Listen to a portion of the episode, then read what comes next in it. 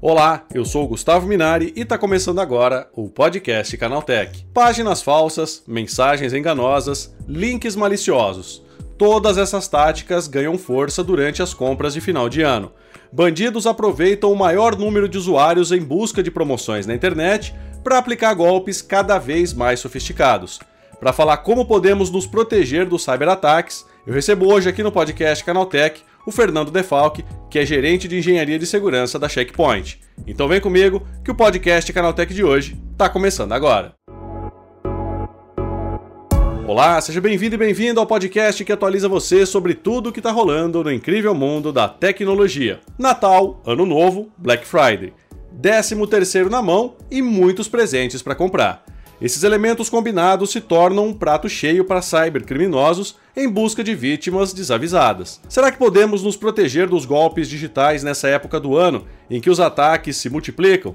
É sobre isso que eu converso agora com Fernando Defalque, gerente de engenharia de segurança da Checkpoint. Fernando, quais são os ataques mais comuns com a chegada da Black Friday? Octavo, os mais comuns são os golpes, né?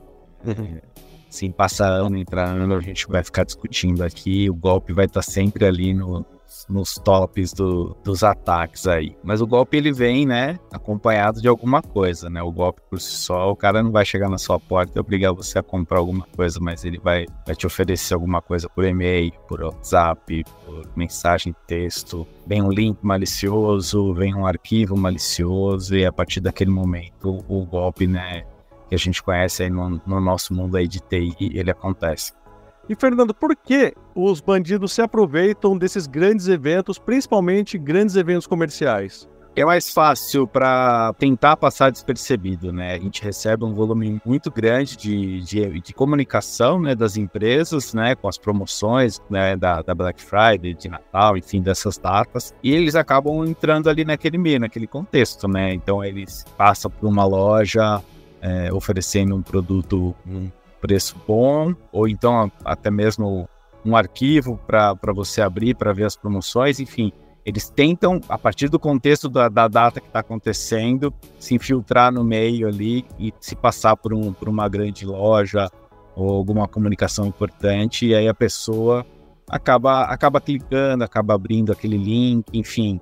Aí acaba, pega os, os mais desatentos e aí acaba acertando aí no, nos alvos. Agora, Fernando, né, com relação aos tipos de riscos, né? Quando a pessoa clica num link, quando ela entra num site que não é o site verdadeiro da empresa, né, a que riscos ela está mais sujeita? Olha, o, o, o, principal, né, quando ela clica num link, talvez seja o roubo de credencial. Então, muitos dos ataques eles vêm ali acompanhado com um site falso, em que a pessoa vai ter que colocar a credencial dela para acessar. E aí pode ser um banco, pode ser uma loja de departamentos, enfim, qualquer desses desse tipo, ela vai ter que colocar uma credencial para acessar. A partir daquele momento, aquela credencial já foi exposta, o, o, atacante tem essa informação e aí ele consegue executar algum tipo de golpe um pouco mais avançado. Ele pode fazer uma, for um banco, uma transferência bancária, se uma loja ele pode fazer uma compra com o seu cartão que já ficou salvo lá para economizar cliques, enfim, é, esse tipo. O outro é, cara, acessou o site, esse site ele já instala um malware na sua máquina e a partir daquele momento, depende da ação que cada malware tem, ele vai tomar uma ação ali dentro da sua máquina. Pode ser fazer um ataque num, num terceiro, ficar monitorando você enquanto você acessa, por exemplo. Ele não faz nada, mas se você acessar um site de banco, aí ele monitora e rouba a sua credencial. Se for um,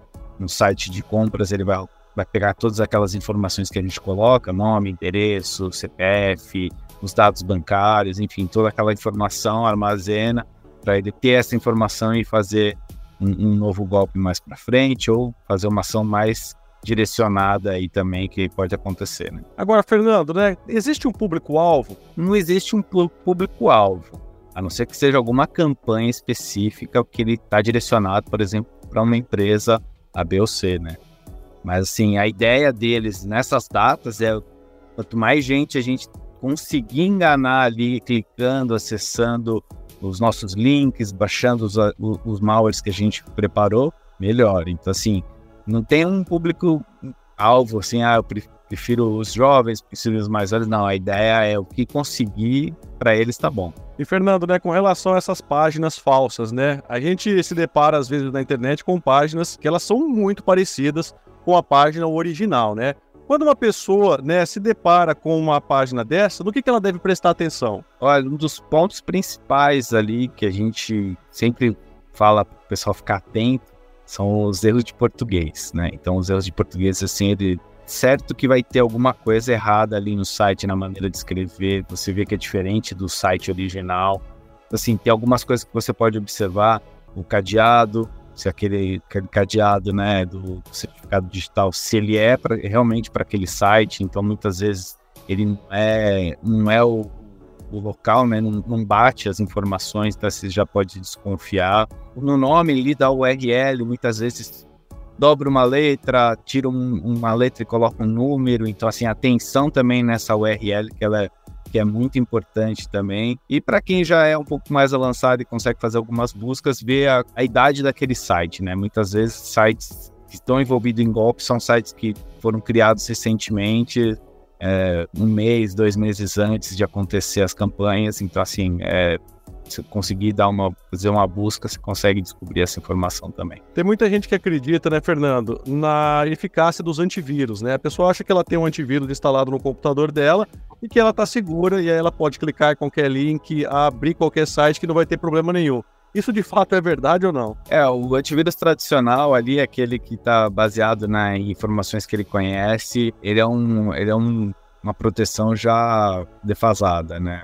Ele protege, sim, mas não contra tudo. Então, o anti-malware aí mais atual, que é baseado em comportamento, seria o melhor dos mundos para você ter, para tentar ter a melhor proteção possível na sua máquina. Então, assim, tem uma grande diferença, né, entre eles. Então, um vai proteger você só daquilo que é conhecido. Então, assim, se não for conhecido, ele já não vai conseguir, não vai ter aquela mesma eficácia e vai acabar deixando passar esse ataque despercebido com essa proximidade agora, né, não só da Black Friday, mas das compras de Natal também, Fernando, né? Que dica você dá para a pessoa que costuma comprar muito pela internet, né? No que, que ela deve ficar atenta aí para não cair num golpe desse tipo?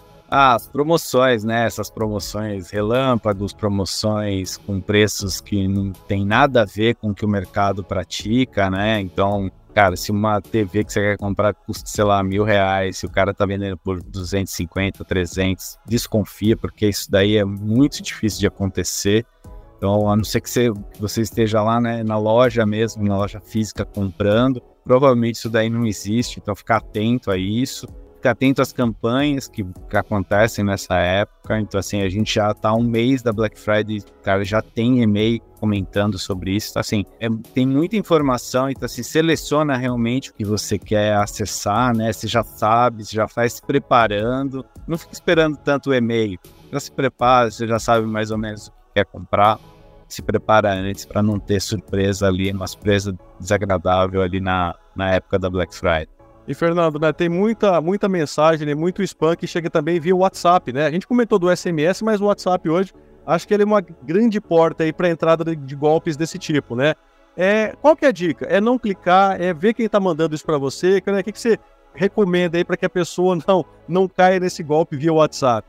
É não clicar. Esse aí não tem jeito. Não, não cliquem nas mensagens do WhatsApp, números que você não conhece, nunca falou com a pessoa né? Todo mundo recebe hoje em dia pelo WhatsApp um oi de um número que você não sabe quem é, números que às vezes nem do Brasil são e então assim é, não clica, bloqueia e deixa lá, não faça nada, porque se clicar corre o risco de ter um problema daqueles que a gente citou, né? Roubo de credencial, instalação de algum tipo de malware, é, participar de um ataque futuro, enfim, todos esses, esses problemas que trazem ali um ataque cibernético mesmo. E Fernando, esses problemas, né, esses riscos aí que a pessoa está aberta, é, isso não, não, não, diz respeito apenas ao computador, não, né? Para o celular também, né? Exato, para os dois. Hoje em dia o smartphone praticamente é a extensão nossa, né? Tudo que a gente quer fazer, a gente tem não só no laptop, a gente tem também no smartphone. Então, essas mesmas proteções pensa também em levar para o smartphone. Não tem esse negócio de que ah, o meu smartphone eu não tenho problema. Não, tem todo mundo tem problema em todo lugar. Então, se você pensa na, numa proteção para o seu laptop, já veja se o onde você está comprando essa proteção, se já tem também para o smartphone, já estende ela também para o smartphone, que é muito importante isso. É isso aí, Fernando. Obrigado pelas tuas dicas e pela participação e um bom dia para você, hein? Valeu, Gustavo. Bom dia. Tá aí, esse foi o Fernando Defalque falando como podemos nos proteger dos ataques virtuais durante as compras de final de ano. Agora se liga no que rolou de mais importante nesse universo da tecnologia no quadro Aconteceu Também.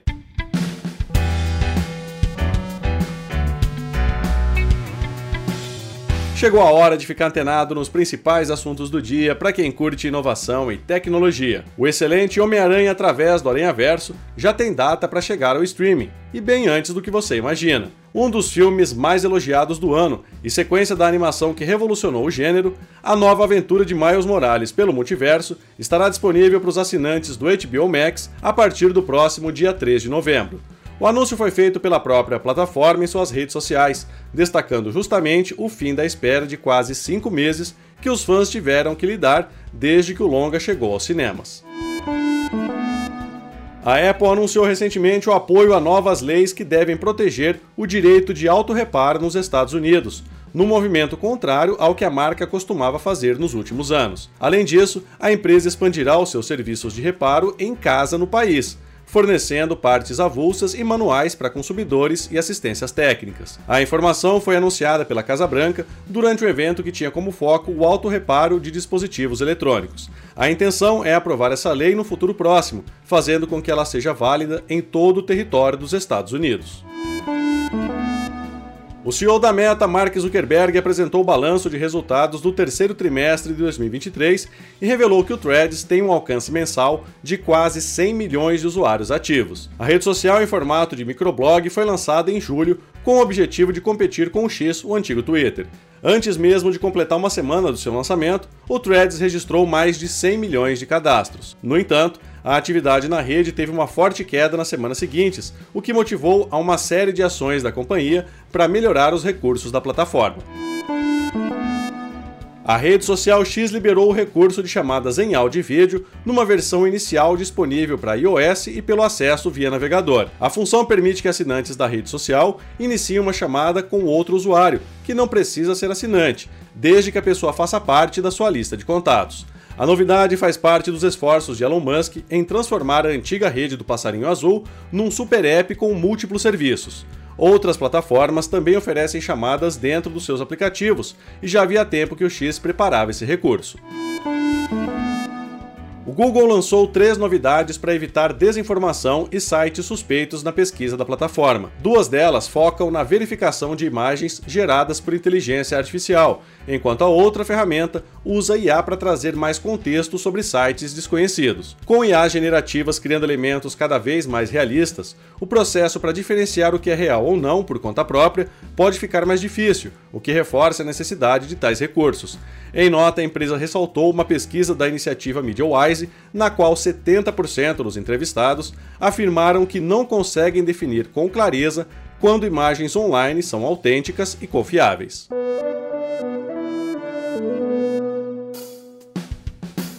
Tá aí com essas notícias, o nosso podcast Canaltech de hoje vai chegando ao fim.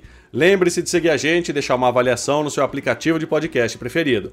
É sempre bom lembrar que os dias de publicação do programa são de terça a sábado, com um episódio novo às 7 da manhã para acompanhar o seu café. Lembrando que aos domingos tem também o Vale Play, o podcast de entretenimento do Canaltech. Esse episódio foi roteirizado e apresentado por mim, Gustavo Minari, e a edição foi da Natália Improta. O programa também contou com reportagens de André Laurente Magalhães, Guilherme Haas, Durval Ramos e Vinícius Mosquen. A revisão de áudio é do Ivo Meneghel Júnior, com trilha sonora de Guilherme Zomer, e a capa desse programa foi feita pelo Eric Teixeira. Agora nosso podcast vai ficando por aqui. A gente volta na próxima terça-feira com mais notícias do universo da tecnologia para você começar bem o seu dia. Bom fim de semana. Tchau, tchau.